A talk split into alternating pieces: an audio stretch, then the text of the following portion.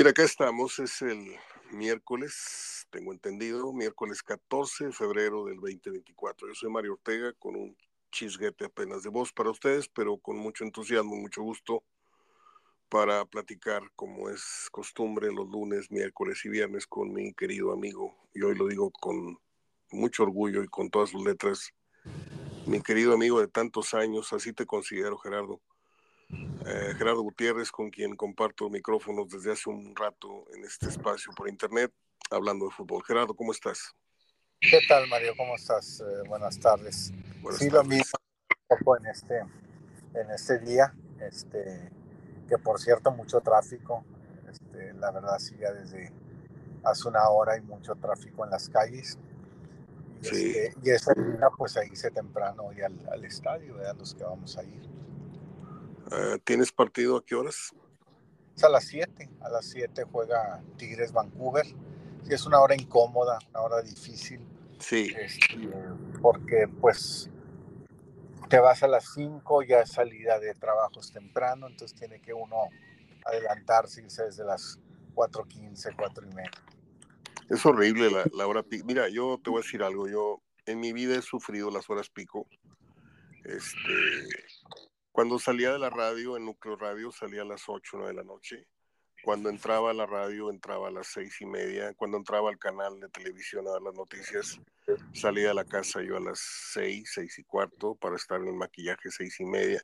Entonces a mí no, nunca he vivido, pero ha habido ocasiones, no te digo que no. En el año pasado, pues yo creo que anduve en el tráfico de, de horas pico, habrían dado 10, 15 veces de los 300 días del año, ¿no? O sea, no, no, no, no, es, no es vivir la experiencia como el común denominador. Pero hay días en que tienes no sé qué vuelta, no sé qué cosa, y de repente me encuentro atorado en un, en un tráfico por aquí, por Fidel Velázquez o por, por Carretera Nacional, o, y dices tú, este, pues en qué se convirtió esta ciudad. Digo, no hay que olvidar que estuve 6, 7 años en, la Ciudad de México, en los alrededores, que es Atizapán, que no es el tráfico del, del, DF, o sea, Atizapán está a 30, 40 minutos y pues sí tiene su trafical y todo, pero normal. En México te atascas, te metes promedio, un ciudadano de México promedio en el volante, Gerardo, tú lo debes de saber, se mete eh, de su día, se mete tres horas, cuatro horas, nada más en el puro, el puro trayecto de ida y de regreso a su casa. ¿eh? Sí, sí, sí, es muy, es muy, complicado en México. A mí me llamaba mucho la atención cómo en los cruceros te venden prácticamente de todo, ¿verdad? Todo, todo Comida, todo. cócteles, este, refrescos, pues prácticamente la gente come en el auto. Exactamente.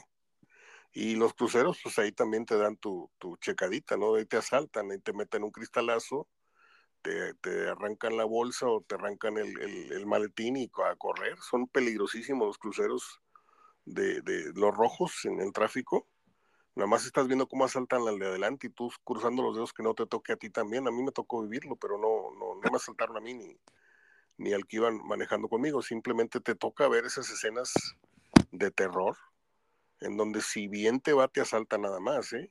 Porque si forcejeas o, o contestas, ahí mismo te pegan un tiro, un navajazo al cuello. O sea, son escenas de terror. Pero bueno, estamos aquí para hablar de, de, del Día de la Amistad, del Día de, del Amor, este, pero de eso hablamos hacia el final, ¿te parece? Bueno, cuéntame la agenda, Gerardo, del día de hoy. Este, tengo entendido que juega el Atlas con los Pumas, juegan eh, Tigres contra el Vancouver. Vancouver, el América contra el Estelí y el Atlas, el Atlas Pumas de la fecha 9. Pero antes, este, confírmame, me mandaste información eh, de la muerte del Puma Chávez. Sí, pues es lo que anda circulando, Mario. Todavía desde el momento que te lo envié ahorita no se ha confirmado nada este, en relación a la, a la muerte del Puma Chávez, ¿verdad? Según digo, lo que acerca más eh, la información es que ya, ya, lo saca la fuente, ya lo saca la, la gente que cubre el, el, entrenamiento, los entrenamientos de Juárez allá en Juárez. Entonces, este, pues parece ser que es viable que así, así haya sucedido. Muy bien. Una, una pregunta me, medio cruel, medio dura, pero se muere el señor Bremer y hay minuto de aplauso, se muere no sé quién Y cuando muere un jugador así de promedio, de, perfil bajo, también habrá un minuto de aplausos para él. Sí, Mario, fíjate que, mira, yo es algo que no me, pues no me he fijado. Yo creo que el dolor es para la familia en sí. Y es la que más lo siente. Yo ya lo viví, Mario. Yo ya lo viví y créeme que es muy confortable nomás los momentitos cuando tienes gente y te abraza, pero al siguiente día ya cuando... Estás solo. La realidad viene el siguiente día que estás solo. Cuando ya termina el funeral, ya agarras el carro y no sabes para dónde conducir ese día. Entonces yo siempre he dicho que, que es lo que queda en la familia más que el reconocimiento que... Digo, no me puedo empezar a preocupar si yo como periodista voy a tener los reconocimientos que a lo mejor tienen otros que en, que en otros años, en otros tiempos han, han fallecido. Eh, tú te, uno se preocupa, bueno, en, mi familia, mi círculo cercano, eh, qué voy a dejar o qué va a sentir, ¿verdad? Eh, porque lo otro es más de acuerdo, digo, todo va en popularidad. Popularidad o quién eres o, o, cuestiones así, este, en ese sentido. Lógico que sí lo hay, Mario, sí lo hay como fútbol mexicano, es parte de la familia del fútbol mexicano y seguramente si se confirma esto, pues lo habrá en los, en los partidos, ¿verdad? Sobre todo más eh, en relación al caso de Juárez, ¿verdad? Aunque en el caso de Juárez, bueno, son tus compañeros de momento, son los compañeros que te han tocado en este último par de torneos, pero seguramente él en otros equipos habrá dejado más amigos que a lo mejor los que tienes en tu propio equipo, ¿verdad? Entonces ya, ya eso es, esa cuestión de sentimientos es de acuerdo a, a, lo que haya dejado él, ¿verdad? No fue no es, digo, si realmente falleció, no fue un futbolista que haya figurado, ¿verdad? Pero sí es un futbolista, bueno, que pasó por Veracruz, pasó eh, por Bravos de Juárez, o sea, sí, sí realmente ya lleva una carrera de, de cinco o seis años, ¿verdad? Sí, Necaxa. Este, Necaxa, claro, claro, claro. Sí. Yo digo, fue, fue un poco ruda la pregunta o el comentario, porque pues sí, sí, ese es un, jugador. Y eso que dijiste me llamó mucho la atención, ¿eh? porque nadie se había atrevido a decirlo. Yo lo he pensado también como tú, que sí reconfortan mucho los abrazos, este, eh, lo que, pero ya cuando se van todos, ahí es donde empieza realmente el duelo. Sí, fíjate que yo he aprendido de esto, Mario, y no, que no suene cruel, que ni, suene, ni tampoco quiero que suene, Mario, como, como queja. No, no, no, definitivamente. Al contrario, al contrario, al contrario. Todo esto lo, lo conozco que así es y así debe ser. Incluso digo, y así debe ser. Eh, a mí en un funeral este, no me gusta que me digan, por lo pronto tampoco yo decir, eh, lo siento mucho y te acompaño, porque pues ni lo sientes ni me acompañas, ¿sí? Es decir, la gente, y es obvio, por eso te digo que lo justifico, la gente sale del funeral y se va a comer, sigue haciendo sus actividades. Por ejemplo, yo, si ahorita, yo si ahorita fuera un funeral de una persona, no hablo gente de familia, me refiero a alguna persona, iría, y te soy sincero, Mario, a las 4 o 5 me voy al fútbol, ¿sí? Entonces, pues te acompaño, pues, pues, pues, no, no te estoy acompañando. Lo siento mucho, pues, pues no me estoy sentando aquí dos días o tres días, pero esto no lo veo mal, o sea, es decir, es parte de la vida. ¿Te imaginas si cada uno de nosotros nos vamos a afligir al grado de encerrarnos tres, cuatro días o, o decirte acompaño y acompañar todo el tiempo en, a, todas las personas que mueren en la ciudad, bueno, pues viviríamos haciendo eso. Entonces la vida sigue, le digo, así como también hoy muere una persona, pues hoy nace una persona. Entonces a mí no me puede molestar como hoy puede ser un momento de felicidad para alguien, porque es cumpleaños o nace alguien en su familia, y, al mismo tiempo un día de contraste, de tristeza para alguien muy cercano tuyo, porque hoy fallece un familiar. Te duele, sí, pero también te alegra lo que está pasando en tu círculo. Y eh, por eso te digo que lo veo normal. Por eso siempre he dicho, realmente el que queda con la pena y es, es la, Pues la familia misma. Yo, yo siempre le digo a la gente eh, que lo mejor son las oraciones eh, para la persona, para la familia que lo vive, para que Dios le pueda realmente hacer entender con el corazón lo que nunca se va a entender con la razón, porque una muerte definitivamente con la razón nunca la entiendes, pero sí tienes que llegar a entenderla con el corazón. ¿verdad? Yo te iba a poner un ejemplo. Este, eso que dices lo tengo por, por entendido hace muchísimo tiempo desde que existen las redes sociales. Tú puedes, tú puedes dejar un pésame cuando alguien publica que se murió su abuelito, su mamá, su hijo, su esposa. Y puedes decir misa, puedes dejar algo muy sentido. Y a los 10 minutos estás publicando un meme en tu página.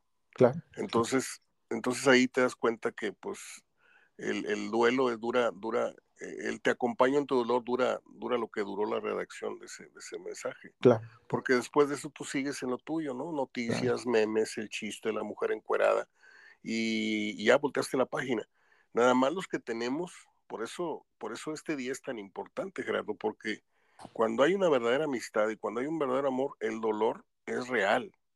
La felicidad es real y el dolor es real. Este, cuando tú estás pasando, tú, Gerardo Gutiérrez, estás pasando por un momento de apremio con tu papá, yo estoy en, estoy en, en vilo, estoy en, constante preocupación, porque siento tu dolor, siento tu preocupación, porque estamos conectados. Son los cercanos. ¿Me entiendes? sí, claro, claro. Ahí, ahí es donde realmente te das cuenta quién es y quién no es. Sí, porque tú me puedes contar, oye, fíjate que este, que el otro, y ah, pobrecito, este, ahí me das un abrazo y se acabó. Pero si tú me dices, oye, mi papá está muy grave, le van a hacer ahorita una operación, yo estoy pensando, no te voy a decir que soy el más, el más, este, eh, creyente, ni, ni, ni, que traiga un rosario en la mano, pero pues sí, le dedico un pensamiento, una oración al papá, te, te mando fuerza, y ahí te das cuenta quiénes son y quiénes no son los que están en tus oraciones, en tu cabeza y en tu corazón. Por eso este día yo te quería proponer, como ya lo estamos haciendo, hablar del verdadero significado de lo que es el amor y la amistad. ¿sí? Porque el amor no nada más tiene que ver con la mujer, no tiene que ver con la pareja, tiene que ver con el amor al, al hermano que la vida te dio o al amigo que la vida te dio. Yo tengo muchos años que por eso me sorprende cada vez que dices algo, porque yo pienso igual que tú desde hace mucho tiempo, que yo no digo te acompaño en tu dolor, yo siempre pongo, sobran las palabras o no hay palabras que consuelen, es lo primero que le escribo yo a alguien. ¿Por qué? Porque decir y decir, pues son palabras como felicidades, feliz año nuevo, lo mismo, no te hace sentir absolutamente nada, simplemente le dices, ¿sabes qué? Yo sé que no hay palabras que reparen o que consuelen, simplemente te mando un abrazo y hasta ahí, para no, para no decir lo mismo que todos dicen, ¿no?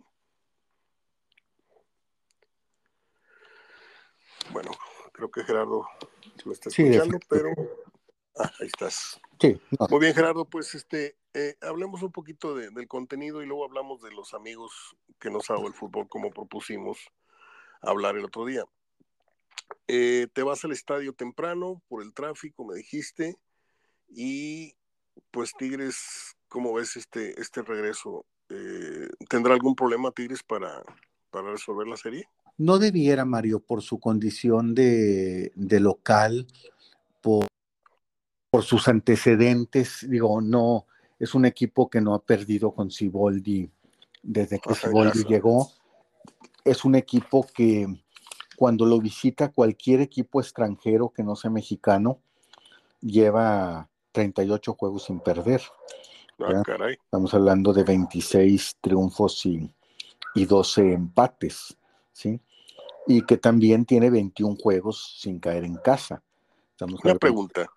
¿Cuál para ti, yo sé que a lo mejor te, te agarro fuera de base, fuera de base con la pregunta, pero ¿cuál habrá sido la época que tú recuerdes, así de bote pronto, en donde Tigres eh, fue más, eh, hubo más hegemonía de Tigres como local.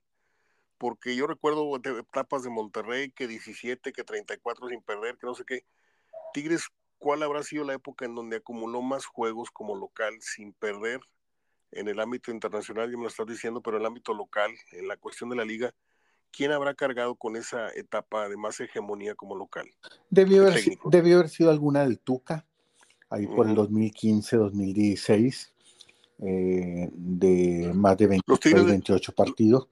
¿Los Tigres de Milok no, no, no, no tuvieron una época igual? No recuerdo si tuvieron, digo, época sí, lo que no recuerdo si llegaron a hilvanar una cantidad de partidos así como ahorita que llevan eh, sin perder todo lo que lleva Siboldi y todavía pues estás eh, hablando que, pues son 21 juegos, digo 21 juegos los que tiene Tigres sin caer como, como local, ¿verdad? Entonces digo, sí es una buena cantidad de, partidos eh, en donde hoy, bueno, estamos hablando sin perder, pues, pero sí hay empates. Y hoy el empate que debe evitar el Tigres es el 1-1. Cualquier empate de 0-0, 2-2, digo, perdón, 0-0, eh, eh, le da el triunfo a Tigres, pero cualquier empate de 2-2, 3-3, 4-4 le da el pase a Vancouver. O sea, eh, Vancouver juega con los empates arriba del 2-2, Tigres tiene el 0-0 y el 1-1 queda a tiempo extra y, y penal. ¿verdad? Pero pero Tigres yo creo que tiene para resolver. Creo que lo que va a mostrar Tigres hoy, digo, le va a poner seriedad porque tiene que ponérselo como se lo puso en la ida, pero hoy el equipo que presenta Siboldi es el más cercano al que le ganó al Santos que al que jugó el partido de ida. ¿sí? Eh, hoy, por ejemplo, nada más repite a, a Guzmán, a Angulo, a Garza, a Carioca, a Quiñones, a Ociel Herrera y a Guiñac. Son los únicos que repite de aquel partido de la ida. Pero hoy, por ejemplo, la central cambia, vuelve a jugar Sánchez Purata eh, por la lesión de Pizarro, eh, vuelve a jugar en lugar de Diego Reyes Samir, eh, juega Bruneta, juega Gorriarán.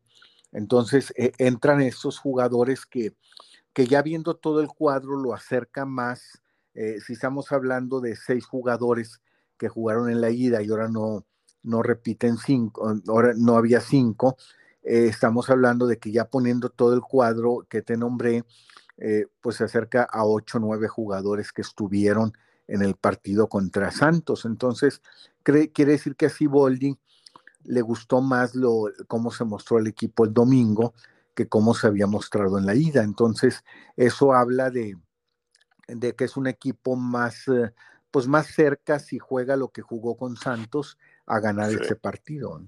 Muy bien.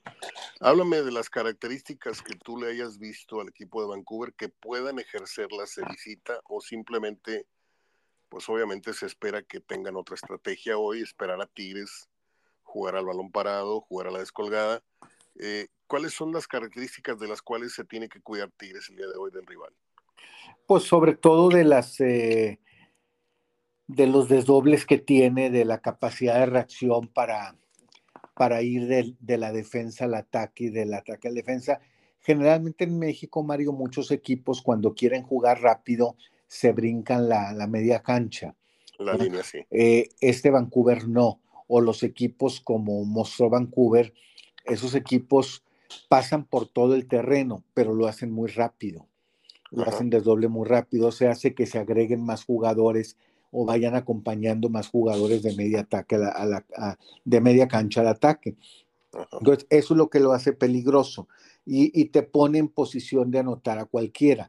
Entonces, Vancouver, este, si es de los equipos, incluso Mario, de todos los que están enfrentando los mexicanos, es el de más respeto que el Estelí o que el Edediano, que el Comunicaciones, que el, el equipo Ford que, ganó Chivas. Creo que el, el de más respeto es este de Vancouver. Pero Tigres trae esa ventaja de, la localía, la ventaja de que en un dado caso sabe resolver los partidos con una individualidad y que juega finalmente, empezando el partido, va ganando Tigres, ¿verdad? Porque el 0-0 juega a favor de ellos. Sí. Pues yo, yo, con todo respeto, yo sí le veo este, manera de que Tigres avance, pero creo que Vancouver, lo que le vi en su partido de ida, yo no sé qué tanto baje ahora que venga, ahora que se presente, pero con tantito que Vancouver detecte, con tantito que los canadienses detecten que Tigre les está jugando con desdén, que le está jugando con, pues ahorita en cualquier momento los, los mato. O sea, creo que si huelen tantito exceso de confianza, Vancouver puede hacerse fuerte y te puede meter un gol en un córner o te puede meter un gol en una parata parada. Este, y Tigres sabemos que a veces no sabemos cómo, pero se complica ciertos partidos que dices tú, ¿cómo fue que le empataron? ¿Cómo fue que lo perdió? Que no suelen ser muy seguido, pero todos los equipos tienen accidentes y en, en los compromisos menos pensados. Y Tigres creo que tiene prohibido perder de aquí a la final. Tigres tiene que llegar a, disputar la final de este, de este torneo porque le interesa volver al Mundial de Clubes, ¿no? Sí, sí, sí. Tigres, mira, Tigres y América son los que tienen esa obligación, Mario no te, te quito el Monterrey por esto, porque Monterrey ya está. Monterrey ya tiene el pase. Eh, el, eh, realmente el, el, que lo busca es América o, Tigre, o el que lo debe buscar. Monterrey va a ir al Mundial de Clubes. El que no sabemos si va a ir es América o Tigres. Y son equipos que, por lo que han conformado, por lo que han establecido, por, por los equipos que han integrado, lógico, y lo han dicho, buscan el Mundial de Clubes. Es un, es un aspecto prioritario dentro de también este torneo que se está jugando. Muy bien.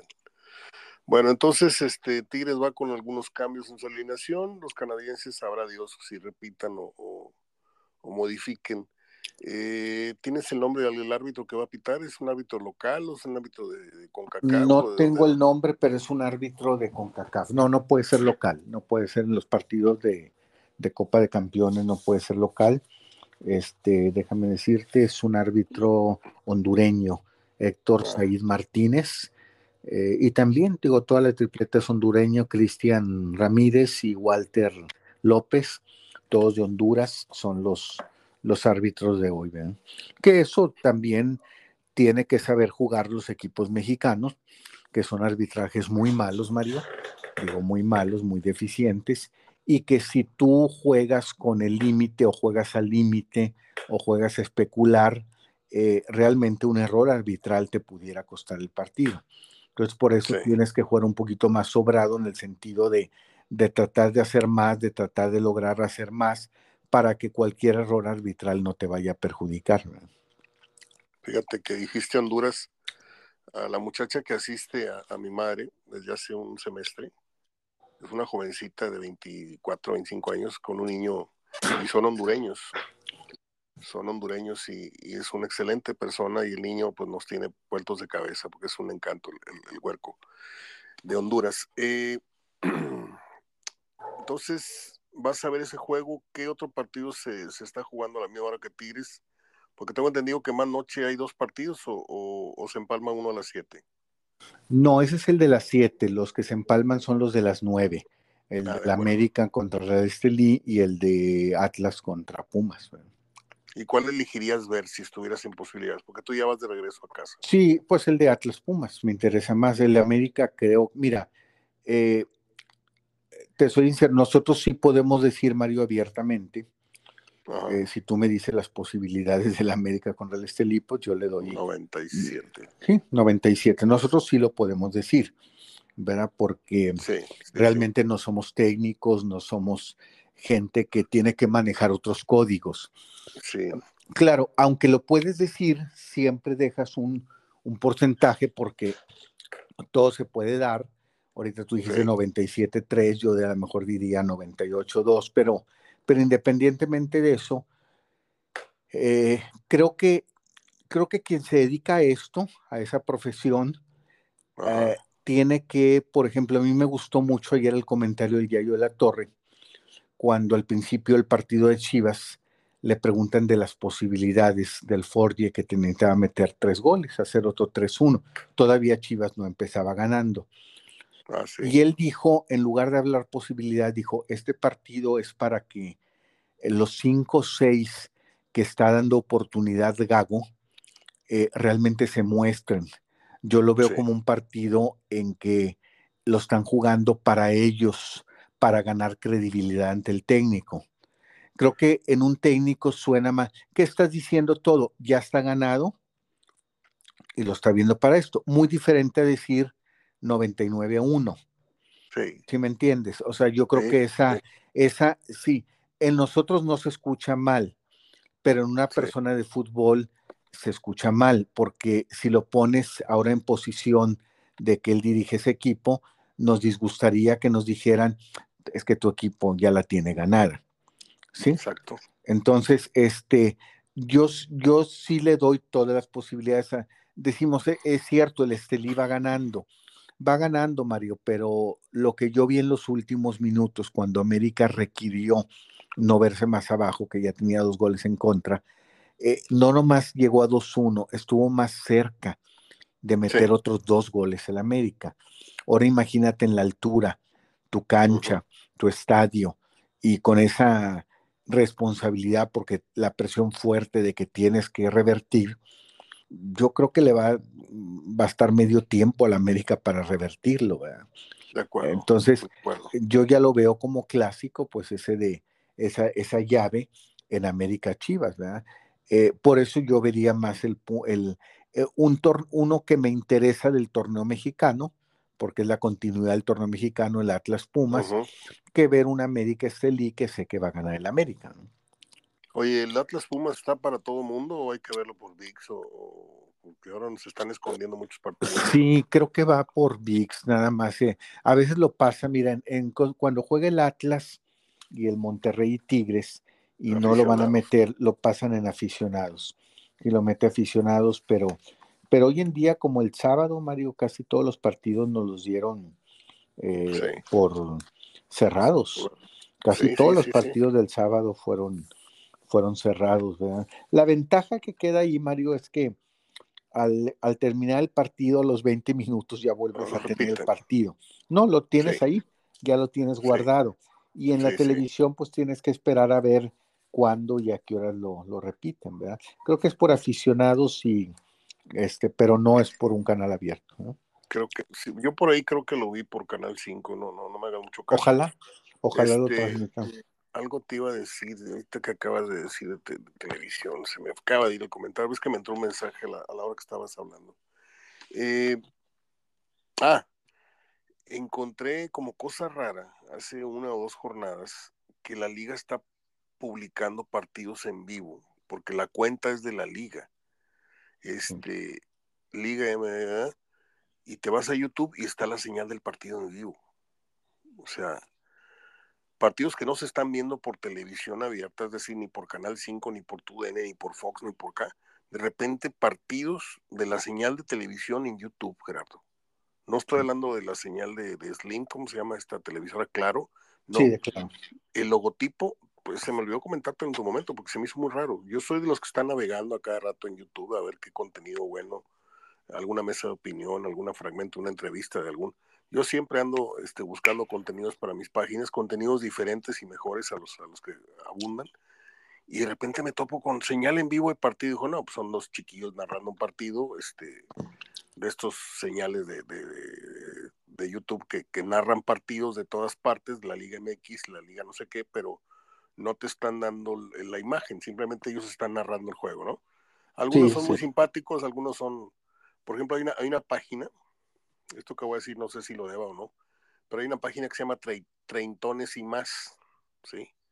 Estos muchachos tienen un programa también ahí donde, donde, donde estaba Eric, en paz descanse, en ABC, tienen un programa de, de fútbol.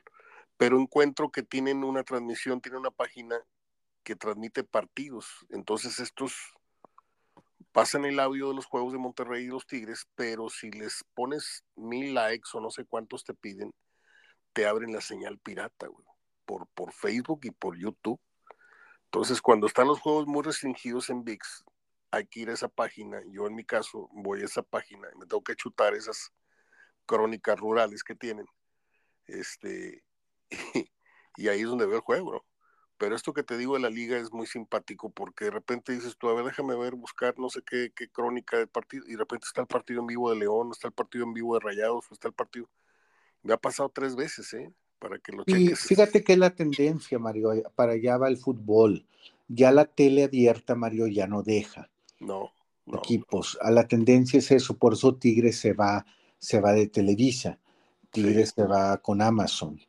¿sí? Entonces, este, creo que por ahí va la tendencia de muchos equipos y creo que, que un equipo como Tigres de ese tamaño, de lo que le puede pagar la televisora a ellos por lo que invierten, eh, pues si lo hace Tigres, mañana lo va a hacer cualquiera. Pero creo que la tendencia va para allá a que ya los partidos sean, pues, se, se acostumbre uno a verlos por aplicación. Oye, te iba a comentar, te iba a comentar, eh, la lesión de Andrés Guardado, qué mala pata, ¿no? Qué mala pata, este, pues que haces una inversión tan, tan importante y fuera, igual que lo que le pasó a Canales, ¿no? O sea, fuera, no sé si es la misma gravedad o el mismo tiempo que va a estar fuera, pero pues apenas jugó 200 y no sé qué tantos minutos y ya está fuera de León. Por lo pronto se habla, Mario, que ocho semanas sí, ocho semanas sí son fuera, son de ocho a doce semanas. Estás hablando de que sí, te pierdes el torneo, claro. Si el torneo termina a fines de abril. ¿Y esto es mala suerte o es un mal diagnóstico? O sea, no le hicieron un estudio que pudiera. Mira, es mala suerte, Mario, pero también hay que entender que el jugador ya no es un jugador de 20 años, ¿verdad? Sí, sí. Estás hablando de un jugador ya de 36, 37 años, ¿verdad? Entonces es a lo que se arriesga uno. Tiene que estar muy consciente cuando uno de equipo lo trae, pues que lo traes para retirarse. ¿verdad? Sí. Creo que, digo, hay que ver cómo regresa el chicharito, ¿verdad? Pero el chicharito viene de una lesión grave. Oye, a propósito, no, no, ahondemos un poquito en la, en la actuación de Chivas, que sigue siendo muy prometedor lo que está mostrando. A mí Gago no me cae muy bien, pero como entrenador tengo que reconocer que está... Eh, me gusta más la personalidad de Gago que la del el técnico anterior, porque creo que eh, Paunovic era mucho verso, era mucho discurso triunfalista, y este técnico se limita a, decir, a parar en seco dos, tres preguntas tontas que le han hecho y a simplemente a mantener eh, cuerdos a sus jugadores que no caigan en, temas de triunfalismo y no, no excesos de confianza. Me ha gustado lo que le he oído y me ha gustado lo que le he visto a Chivas y este muchacho Cowell creo que es muy buen jugador, muy buen jugador. Me gustó, dos, dos cosas me han gustado de él. Que tira muy buenos centros sobre la marcha. No es una cualidad muy común en futbolistas de esta liga y mexicanos. Y me gusta porque me recordó a López Arza. López Arza era un futbolista de la UNAM y luego de Necaxa y no sé qué otros equipos. Eh, me tocó conocerlo cuando era joven este, me tocó conocerlo, él iba a ver a su novia a un lugar donde yo llegaba en México, era una privadita en retorno Genaro Alvarado en, la unidad CTM, y, este, y se bajaba de susurro y se ponía a jugar fútbol ahí con nosotros en la calle, mientras la novia salía y, luego ya se iban ellos a dar la vuelta a pasear al cine. López Arza tiraba muy buenos centros cuando estaba en Pumas con el balón en movimiento, en descolgadas. Y lo otro, es, es un jugador que te genera muchos pases y muchas jugadas de gol. O sea, a pesar de que no es goleador.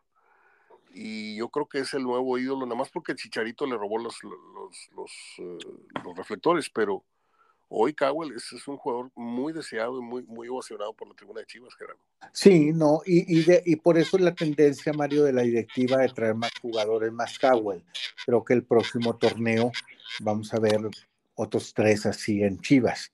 Eh, creo que Chivas, este, aprovechando la, la cuestión de hierro, de su manejo a nivel mundial, pues andan buscando, explorando en Europa, en Praga, en, cualquier lugar, en Serbia, algún jugador joven que tenga raíces mexicanos, porque estos ya no son de padres, Cowell y Portero, Oscar Waley, eh, son de, de abuelos, ni siquiera son de papás, son de abuelos, las raíces. Entonces, creo que Chivas no le interesa eso, va a andar buscando este tipo de jugadores porque muestran más rápida madurez y desarrollo que un jugador mexicano en su, tras su debut.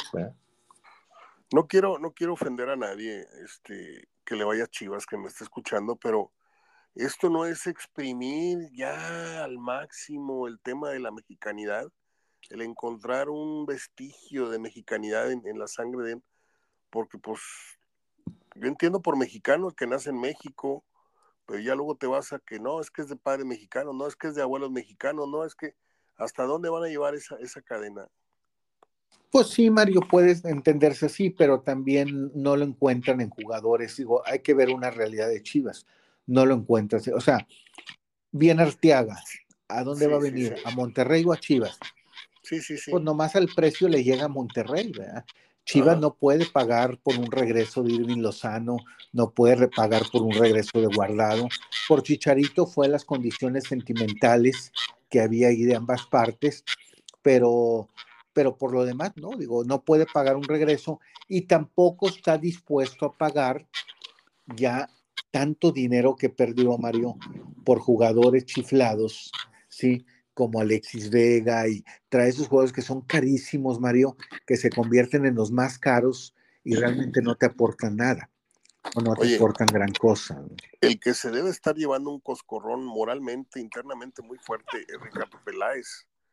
Este, yo respeto mucho a Peláez, sabe de fútbol, fue un futbolista muy, muy reconocido, muy, muy respetable. Pero como, como directivo creo que se fue empoderando demasiado con América, con Cruz Azul, y en Chivas creo que se volvió loco, ¿sí? Fue demasiada exposición la que tuvo y ahora Hierro con un 0.1% de exposición en los medios está con trabajo plasmando su calidad como directivo y, le está dando un bofetón a lo que hizo Peláez, porque tú comparas la gestión de uno y otro y, y, Hierro está dando un resultado pues inmediato, ¿no? Sí, y como tú dices, sin, trabajando atrás del escritorio sin exponerse, sin salir a los medios. Tanto él da una conferencia cada mes, da una conferencia cada mes y es todo lo que, lo que hace. Lo demás, pues, Mira, yo ignoro, yo ignoro lo que pasa en, ¿cómo se llama? Verde Valle, donde entrena Chivas, este, pero tú veías diario a Peláez platicando en los entrenamientos, ya fuera con el dueño, y luego lo veías platicando con el técnico, y luego lo veías platicando con jugadores y siento que metía su cuchara en todas partes, ¿sí? Cosa que no le veo a Baños, cosa, digo, perdón por la comparación de Baños con Hierro, pero creo que el entusiasmo todavía de jugador de Peláez lo rebasó y, de repente lo veías, este, pues yo no sé cómo vería Paunovic tanto protagonismo de, de, Peláez abrazando a un jugador después del entrenamiento, como que dándole instrucciones aparte, y como que eso no, no daba buena espina. Y ahora yo veo a un hierro, por ejemplo, de vez en cuando me meto a las páginas de Chivas y lo veo cruzado de pierna viendo entrenamiento, dirigiéndose al estacionamiento, sin decir comentario alguno, despidiéndose de uno que otro jugador, pero hasta ahí, no lo ves como ahora yo te voy a dar una instrucción aparte de la que te dio el técnico. Y si lo hacen, lo hacen en privado, no lo hacen frente a las cámaras. Ese fue el gran error de Peláez, creo yo. Aparte, todo el show, este circo que le hizo a, Alexis Vega, que creo que ahí fue su tumba, ¿no? Sí, por eso ha caído bien, no nada más técnicos como estos que exploran técnicos nuevos, sino también a veces viene bien directivos de esta, pues, pues de esta condición, ¿verdad? Que, que también no conocen, porque mira, no es cuestión de pela nada más, digo, claro que él tiene mucha, se busca mucha exposición, pero ¿qué hacen los directivos cuando hay un mal momento, una mala racha? Asados y ahí estamos todos y les llevo payasitos a que les cuenten chistes rojos y todo. Eso no lo hemos visto en hierro. Es cierto. ¿Sí me entienden? Entonces, ellos se manejan de... Ven al, acá, ven al escritorio acá, ni sabes tú que fue al, a la oficina a hablar o que lo citaste. Y acá es mucha exposición. Vamos a, fíjate lo que es el directivo mexicano yo no lo veo en Europa. Vas y en un entrenamiento también te plantas en el centro del campo y de añales para acá, Mario. No estoy hablando de un año para acá. Vas y mira, ya entró el directivo al campo y ya se reunió todos y están escuchando el cuerpo técnico. A mí me tocó entrenamientos de esos. ¿sí? Pero son directivos mexicanos, Mario, es otra manera de manejarse. Yo no he visto esa cultura en Europa.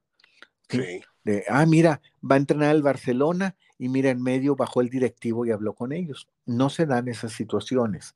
Eso se maneja más en privado y con quien se tiene que manejar. O sea, no, lo, no tienes a veces que manejarlo con todo el grupo. ¿sí? Yo a Culebro no lo veo parado en entrenamiento constantemente eh, antes o, después del entrenamiento, o tú sí. No, no, también, digo, ha cuidado eh, ese, ese tipo de aspectos, digo, también lo ha cuidado. y creo que ya lo venía haciendo, eh, creo que ha continuado porque también me acuerdo cuando Miguel Ángel y el ingeniero llamaban en privado a tres, cuatro líderes o al, al jugador en cuestión. ¿verdad?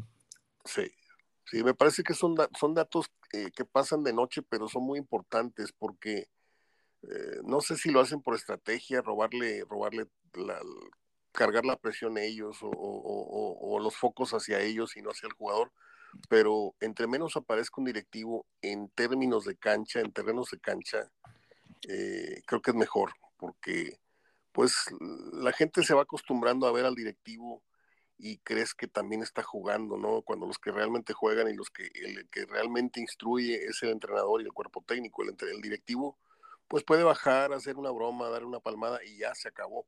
Pero cuando tú los ves así permanentemente, yo creo que su trabajo está en el escritorio, no está en la cancha, ¿no? Sí, sí, definitivamente. Digo, son otras culturas, otra forma de manejarse y creo que, que por eso Guadalajara salió a explorar esos eh, puestos tanto en directivo como, y, lógico, al explorarlo en directivo, pues tras, eh, digo, permeó también en la dirección técnica y, y también por nuevos, nuevos eh, técnicos y luego en la directiva y en el técnico permió en los jugadores ir a buscar ese tipo de jugadores afuera que puedan no hayan debutado como este portero que traen que jugó en la segunda B de España, este que no hayan debutado, que tengan alguna raíz mexicana y que te vienen a aportar mucho.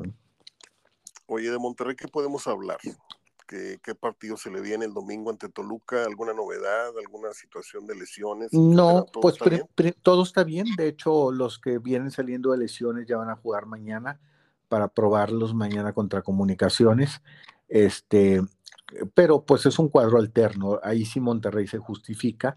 Es un cuadro de siete, ocho elementos que no han visto acción. Digo, también habla muy bien del Monterrey que lo hizo gratuito el juego. ¿Sí? Entonces, pues no te puedes quejar, digo, tampoco vas a ver muchachitos de eh, digo, estás viendo, cuando, hablo, cuando hablo reservas, estoy hablando de Jesús Corona, de Maxi Mesa, estoy hablando de Estefan Medina, entonces creo que nomás va a mantener unos tres, tres elementos, Berterame, Andrada, por ahí otro más, y el resto pues son jugadores de, eh, que no han tenido mucha actividad, eh, para sacar este partido, pues que tendría que perder 4-0 para que se lo saquen. Hay programado un homenaje para Jonathan Orozco, tengo entendido. El domingo, hasta el domingo contra Toluca. Y esa sería la manera en que pues Monterrey cierra su, ya su tema con Orozco, ¿no? Sí, porque creo que el portero va a anunciar su retiro de las canchas, digo, no se, se le ha dificultado sanar de la operación de la muñeca este, y creo que va a aprovechar Orozco para anunciar el retiro del fútbol.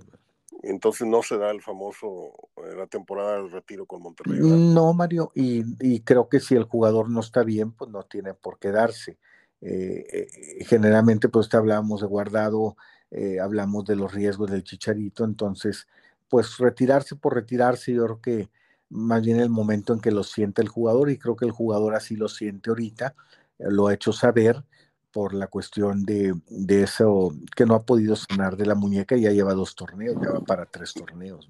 ¿Y seguirá insistiendo Orozco en la idea de formar parte del equipo ahora como cuerpo técnico de porteros, algo así? ¿O, o Monterrey le dice hasta aquí, tu homenaje y se acabó?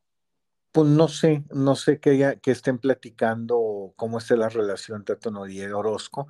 Creo que sí es cercana, este, que hayan platicado, pero pero bueno, se lo hacen en un partido especial porque es un buen partido, es un buen rival, es un buen escenario, entonces creo que, que están considerándolo y, y, creo que todo va a depender, Mario, y se va a dar en, en la reacción de la gente. Creo que hay de homenajes y homenajes y creo que la gente se le entrega, se le brinda, pues la gente, el Club Monterrey tendría que estar abierto a ese tipo de reacciones. Muy bien. Gerardo, termino con el tema que te propuse.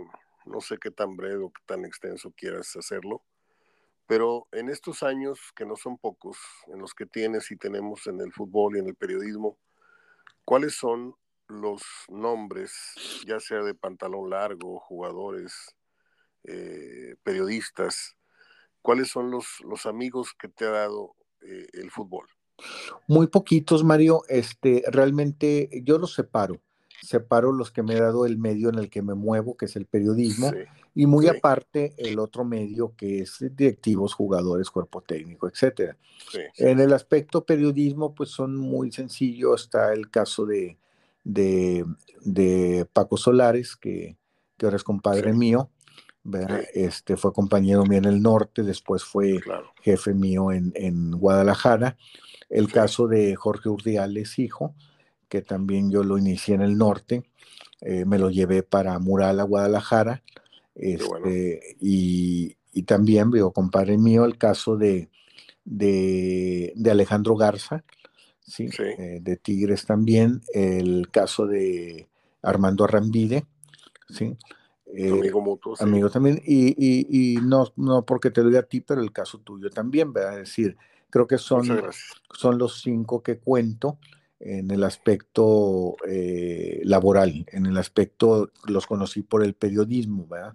En el caso de jugadores técnicos, ahí es muy difícil, Mario, porque siempre he dicho que en una fuente, cuando tú manejas fuentes, eh, tienes que entender distancia. Sí, y que hay intereses por ambos lados, ¿verdad? Creo que esas amistades se conocen, Mario, después de, ya que terminaron, sabes si son o no son si fueron o no fueron. ¿sí? En el caso de directivos, te puedo hablar nada más de dos, de, y que, que sigo frecuentando, bueno, sigo frecuentando uno de ellos, ¿verdad? El otro, bueno, ya falleció, pero el caso de Roberto Chapa, ¿sí? Y el caso de, de, don Fernando Arredondo, ¿sí? Que paz descanse. Eh, creo que esa amistad, se, creo que la conocí o la pude comprobar después de, ya que terminaron su, gestión. Se, dio una cordialidad también, o más aspectos cordiales dentro del trabajo, también aspectos no tan cordiales, pero una vez que terminaron su gestión y todo, creo que quedó esa, esa muy buena amistad de parte de, de, eh, ambos, ¿verdad? En el caso de, de técnicos, eh, pues te puedo nombrar pues prácticamente nomás a Pedro García. De acuerdo. Y que es una amistad que sigue, que continúa, que después hubo un compadrazgo, este, fue padrino de, de, mi hermano más chico de bodas, después también en el mío, en lo civil, eh, vino a la boda desde, desde Chile. Entonces, eh, creo que realmente son pocos. En el caso de arbitraje he tenido muchas amistades amistades, pero amigos, amigos, amigos, fíjate que eh, de amigos, amigos que, que aguanten las tres, amigo, amigo, amigo, eh, nada más, y, sigo hablando con él, que por cierto, pues a, a pesar de que él hace su día normal, sí trae una situación delicada de salud, que es el ingeniero León Padro Borja. ¿sí? Ah, en el quedó una muy buena amistad, nos hablamos seguidos, todas las navidades, fines de año nos hablamos, eh, la última vez que hablamos, bueno, me enteré que, que trae un problema muy similar, muy similar al, que, al de Jorge Ortiz de Pinedo. Eh, creo que ya por estos meses se va a salir de Puato y se va a ir con su esposa, ya que sus hijos están casados ahorita, se va a ir a una, a una playa, sí, por la cuestión de respiración. Ya él tiene que traer eh, un tanque de oxígeno al salir, tiene que salir cargando con un tanque de oxígeno. Entonces, este, pues sí, son de las situaciones. Me, me pudo mucho porque pues ahora esta Navidad que hablamos y fin de años ya lo sentí en otro tono, ya lo sentí en un tono, digo, muy cercano. Mucho, no, me refiero muy cercano, eh, me refiero mucho, muy agradecido con la amistad. ¿sí? Y hablando mucho, enfatizando mucho en la cuestión de la amistad. No sé qué sentirá él, ¿verdad? Pero enfatizando mucho ese aspecto conmigo en cuanto a, la amistad que, ha habido. Entonces, este, creo que estaba en estos meses por marzo, abril, irse a la playa, eh, pero trae esa, esa situación. Y, pues prácticamente, prácticamente hubo una muy buena amistad también, Mario, este, digo, también lo nombro, pero es de los fallecidos el, el caso de Paco Vilán, ¿sí? Que también, otro, amigo mutuo, ¿eh? Sí, otro, otro gran, gran amigo, pero prácticamente son los únicos. ¿eh? Como amigos, amigos, amigos. hay amistades, hay buenas amistades. Este, muy buena amistad con, con Goyo Cortés, muy buena amistad con el Gallo Jauri, con Pepe Sánchez. había muy buena amistad con Pepe Ledesma. Llevaba muy buena amistad con, eh, pero amistad eh, con, con Chava Carrillo, muy buena amistad sentía con Batocleti, ¿sí?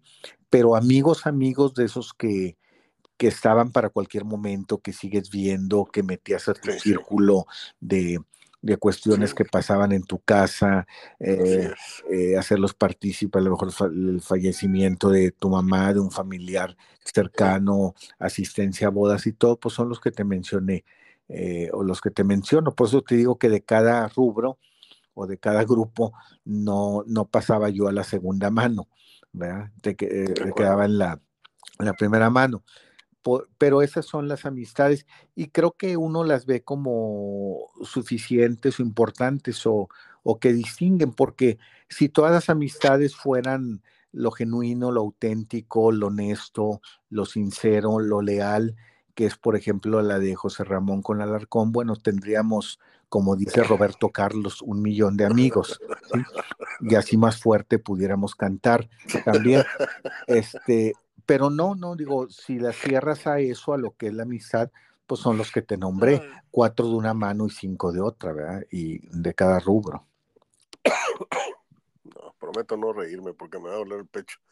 Déjame decirte yo también, mis este, amigos de, de la vida, eh, en términos del periodismo y también que ya pasan a un plano muy personal, pues estás tú en primer lugar, porque son ya 40 años de, conocernos. Y son no esos 40 años de cotidianidad, ni son de que tú en mi cumpleaños, yo en el tuyo, no. Son de saber que cuentas con el amigo yo siempre he sabido que cuento contigo y tú siempre creo que has sabido que cuentas con mi, al menos con mi estima y con mi cariño de, amigo sincero. A pesar de que pasaron muchos años de no saber uno del otro, porque andábamos perdidos, tú en tu proyecto, yo en el mío, tú en tu relación, yo en la mía, pero de repente dices tú, yo necesito a este amigo cerca no para cuestiones periodísticas nada más, sino porque son, hay amistades que te hacen bien, te hacen sentir que necesitas volver a, los principios y esas personas que te ayudan a, estar caminando por, por principios eh, morales y, periodísticos correctos. Yo por eso te he tenido cerca siempre, Gerardo. Eh, don Jesús Pablo Chavarría fue un gran periodista y fue un gran maestro y fue un gran amigo, ¿sí? Eh, ¿Qué otro te puedo yo referir?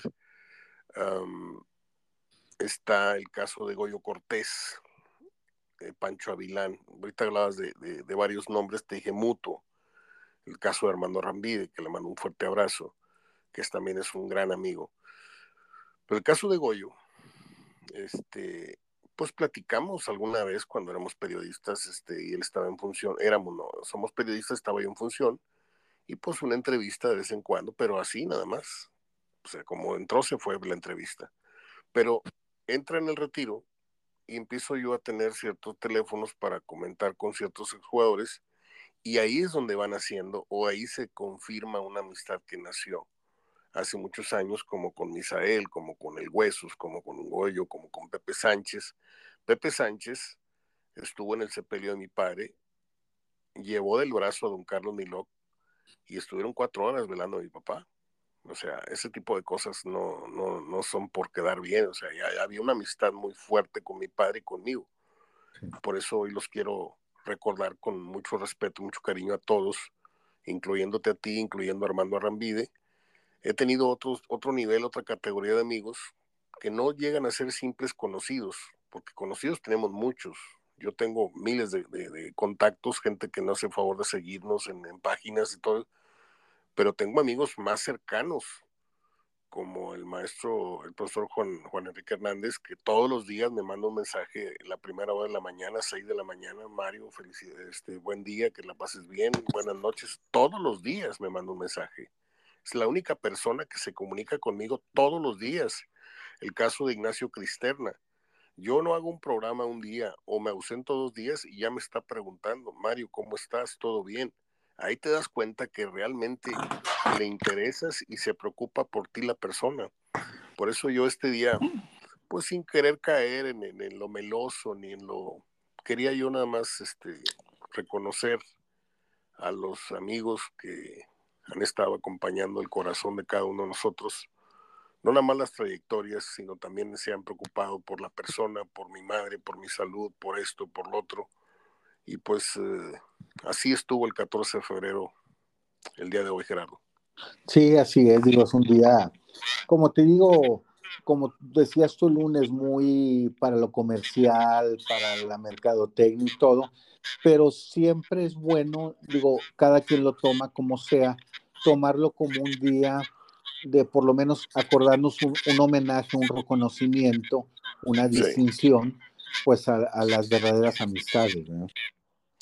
Fíjate, eh, yo digo que el amigo que dejó de ser nunca fue el amigo. No estoy totalmente de acuerdo, pero cuando Tomás Boy, porque yo siempre presumo esta amistad, cuando Tomás Boy era banca del Atlético Español, yo era un chiquillo de 12, 13 años, este, que tenía un balón ahí como excusa. Mi papá me decía, agarra un balón y, ponte a regresar balones para que no te saquen.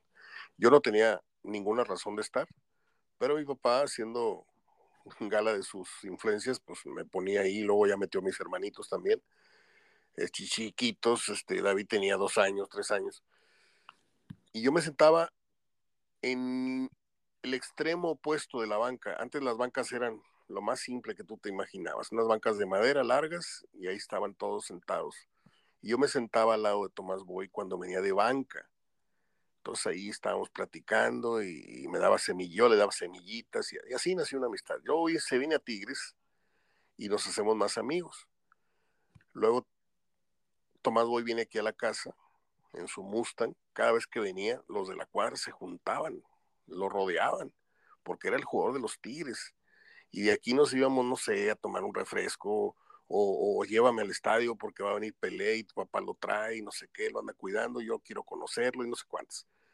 Luego Tomás Boy crece, se retira, se hace jugador y un día, este, pues, eh, una noche de copas de, de, Tomás, yo trabajaba en la discoteca y yo lo traté de cuidar, le dije, Tomás, ya andas muy tomado, vámonos a, te pongo en un taxi, me mentó, me mentó cuanta madre y ahí se acabó la amistad.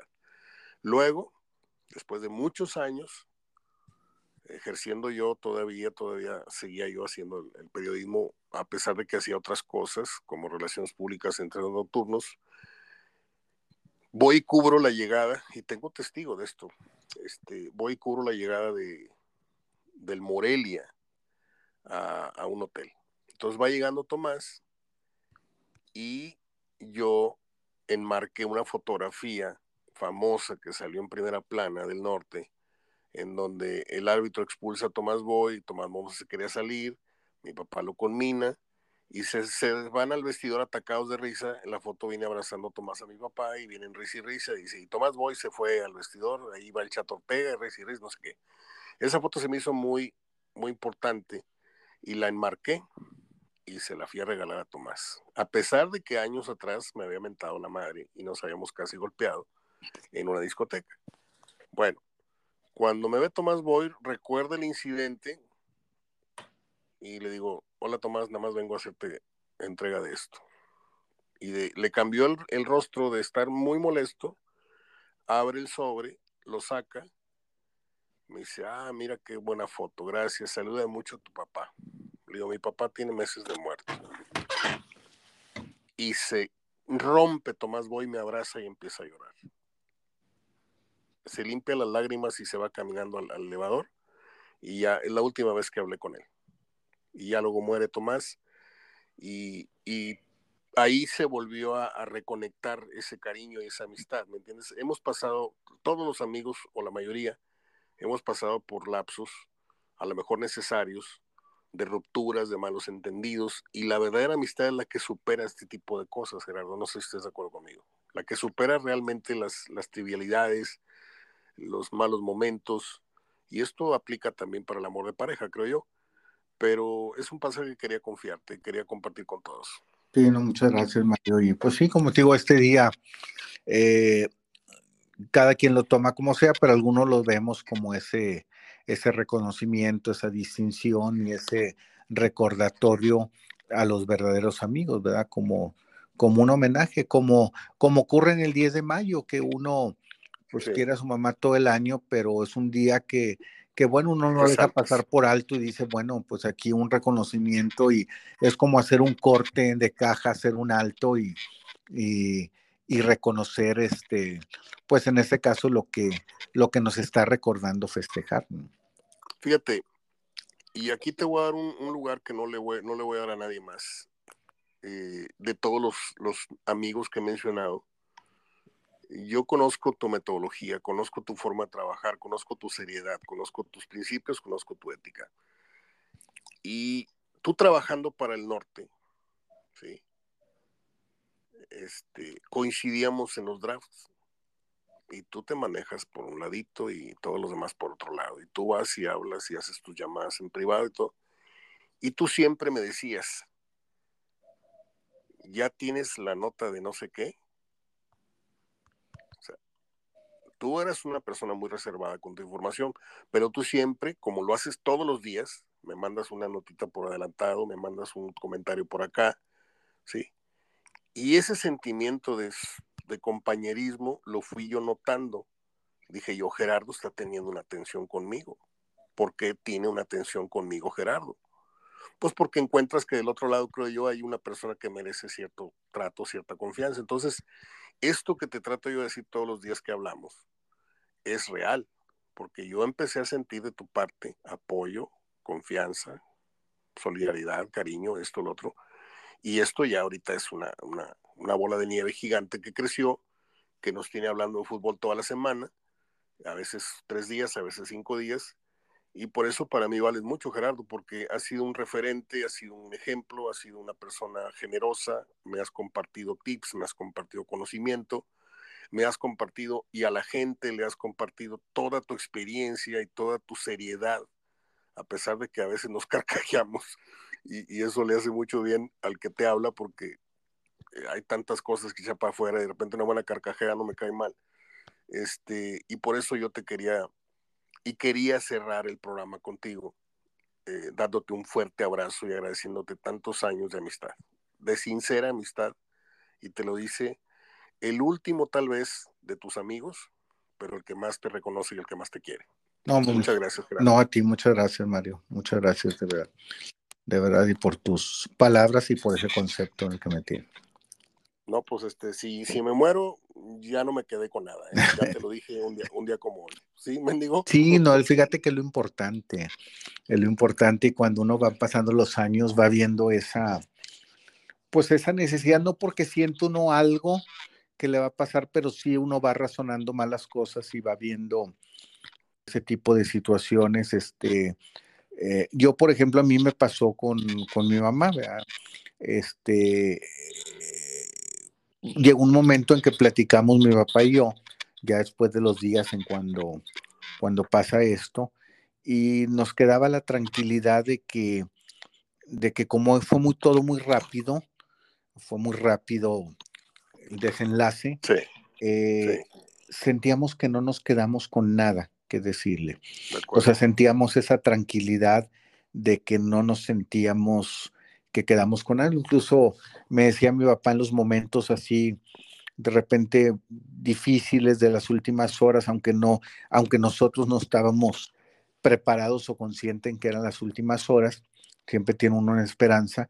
Me decía, vete a trabajar, yo aquí me quedo, ahora al rato voy yo y aquí te quedas y, y así, pero nunca nos íbamos con, por eso lo platicamos con esa inquietud de que es que no me quiero mover porque ya en, el, en el momento que estaba o lo que estaba viviendo, eh, pues que a lo mejor ya no nos escuchaba y todo, como quiera sentíamos que, que, ya no nos faltaba o nos quedaba nada por decirlo, porque todos se lo habíamos dicho, al menos mi papá y yo, yo hablo por mi papá y por mí, eh, ya se lo habíamos dicho todo en vida. Sí.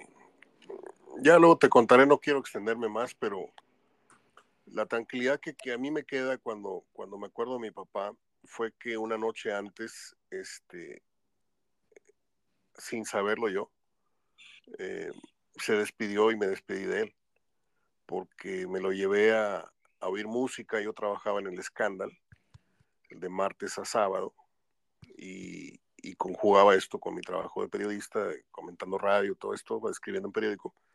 Pero a mí me encantó siempre la, la, noche, me encantó mucho el centro nocturno. Trabajé en discotecas en lugar de trova y en lugar de salsa, en donde se tocaba salsa. Entonces un día me lo llevo, mi papá ya, ya había sufrido su primer infarto y de ahí en adelante no, no le permitieron manejar ni caminar largas distancias, por eso lo retiraron de su, de su puesto, porque eran muchos corajes, muchas tensiones en la cancha. Bueno, un día me lo llevo yo a las 10 de la noche que salí de aquí, digo, ¿quieres ir a oír música? Dijo, sí, vámonos. Ya total me lo llevé a la discoteca, se le dieron su limonada, su agua mineral, escuchó mucha música, le presenté muchas personalidades ahí, a las coristas, a los músicos, a los dominicanos, a los cubanos, y a la una de la mañana llovía, hacía mucho frío, este, eso fue la, la madrugada de, del 12 de octubre, este, me dijo, mijito, ya me voy. Le dije, vámonos, te llevo a la casa. Dijo, no, no, no, yo me voy en un taxi. Estamos a cinco minutos, me cobra 30 pesos. Eso era lo que cobraba el taxi, 25 pesos de aquí a la, de la discoteca ahí, o de Ocampo, este, aquí a la casa. Entonces, se pone su, su abrigo, salimos a, a, la entrada de la discoteca, hacía mucho viento, mucho frío, había mucha neblina, mucha lluvia. Entonces me dijo, mijito, me dio mucho gusto este, ver a todos tus amigos, cómo, cómo te, te desenvuelves como te quieran, no sé qué. Y me despidió, me dio un beso, me dijo, te quiero mucho, le digo también, yo también, papá, te quiero mucho. Le abrí la puerta del taxi se fue. Y eso fue lo último que hablé con mi papá. Al día siguiente se infartó y se murió. Entonces, ese recuerdo, por eso mi práctica de unos días, de unos años a la fecha es no quedarme con nada, ni con resentimientos, decirle a la persona con la que tengo un problema, decirle, sabes que tú por esto y esto y esto, y ahí se acabó el rencor, y tú por esto y esto y esto eres importante para mí, porque si me muero no me quiero llevar nada, ni bueno ni malo, por decir. Esa es mi conclusión, Gerardo, el día de hoy. Sí, así es, Mario. Sí, eso es lo importante, como dice Ana María Rabaté, en vida. En vida. En vida, así en vida hermano, en vida, ¿no? Sí, sí, así es. Bueno, Gerardo, este, vámonos a comer. Sí, estamos platicando, y ya casi ya me voy al fútbol y también te envié hace ratito, si está confirmada lamentablemente la noticia del, del fallecimiento del Puma Chávez. ¿verdad? Bueno, pues en paz descanse, muchacho. Gerardo, que la pases bien, que sea una buena jornada para ti allá en el estadio. Gracias, Mario. El viernes pues ya comentaremos de la jornada nueva y ya de los resultados de hoy de Tigres y Monterrey, que esperamos si en el caso de Tigres ya también pase a la siguiente fase. ¿no? Gracias, amigo. Abrazo. Hasta luego.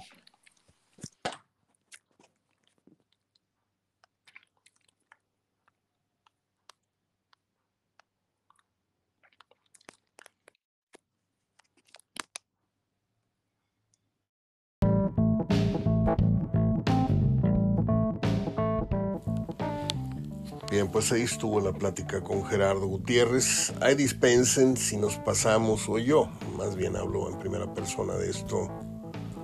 Eh, si de repente me salgo un poquito del guion del programa, porque la fecha lo merece, ¿no?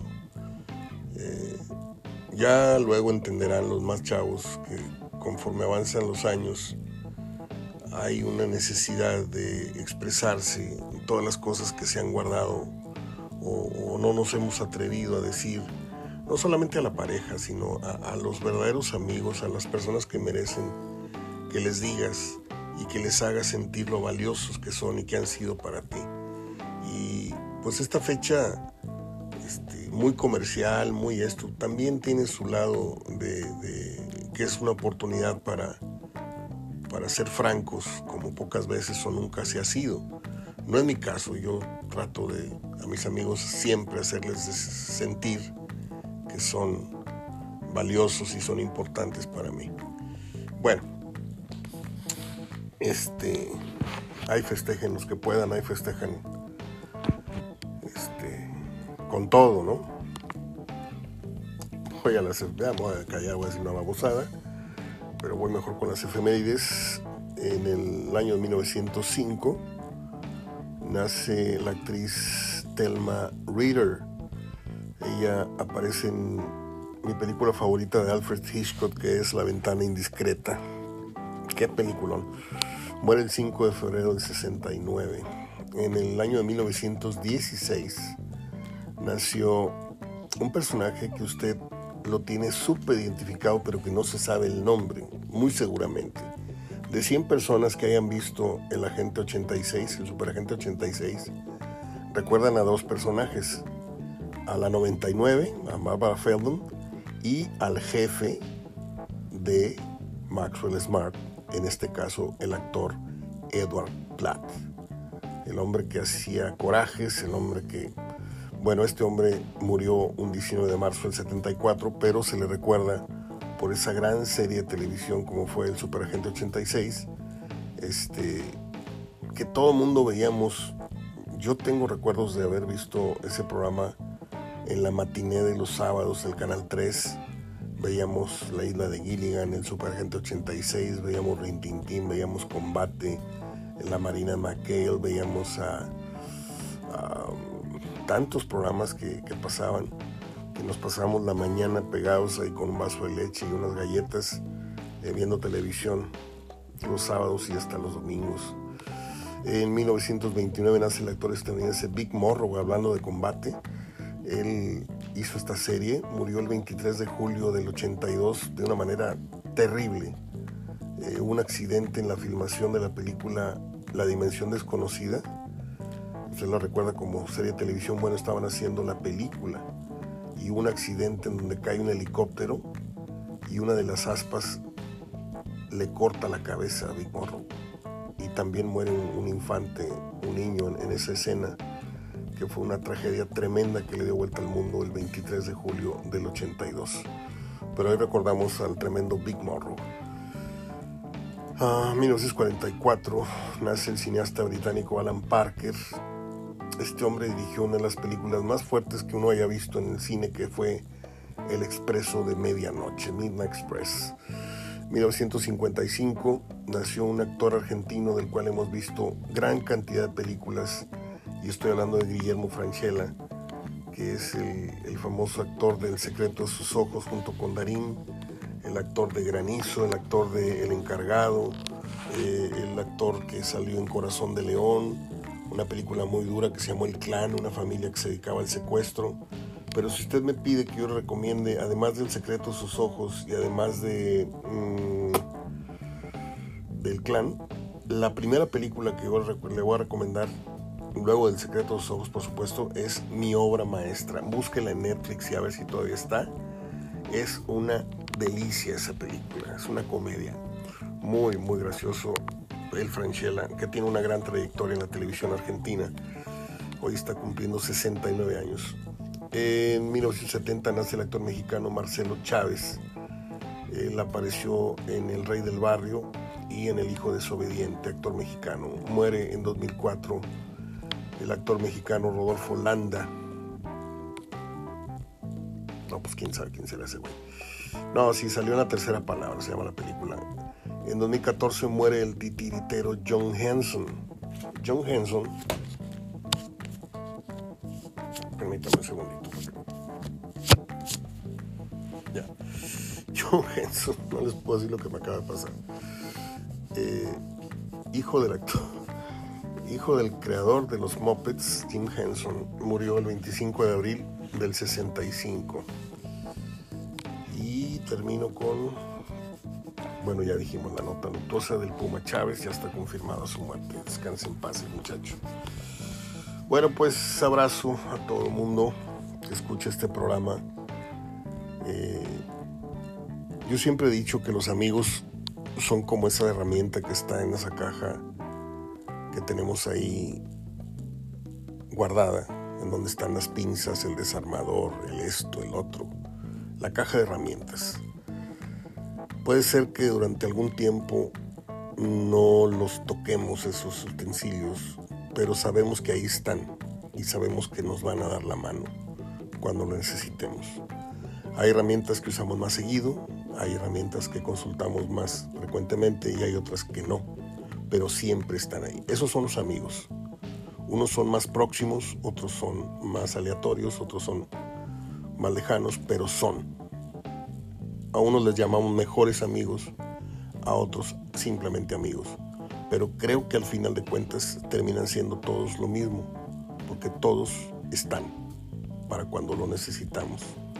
Cuando no los vemos un año, no los vemos tres meses, no los vemos, pero cuando los vemos se reactiva y se resetea esa, ese cariño y vuelve a ser como al principio. Esa es mi experiencia en términos de amistad. A los que son mis amigos no necesito mencionarlos, los que me escuchan, quiero decir, saben y se sienten mis amigos de mucho tiempo. Y para ellos va este abrazo. Soy Mario Ortega hablando de fútbol. Hasta el día de mañana. Gracias.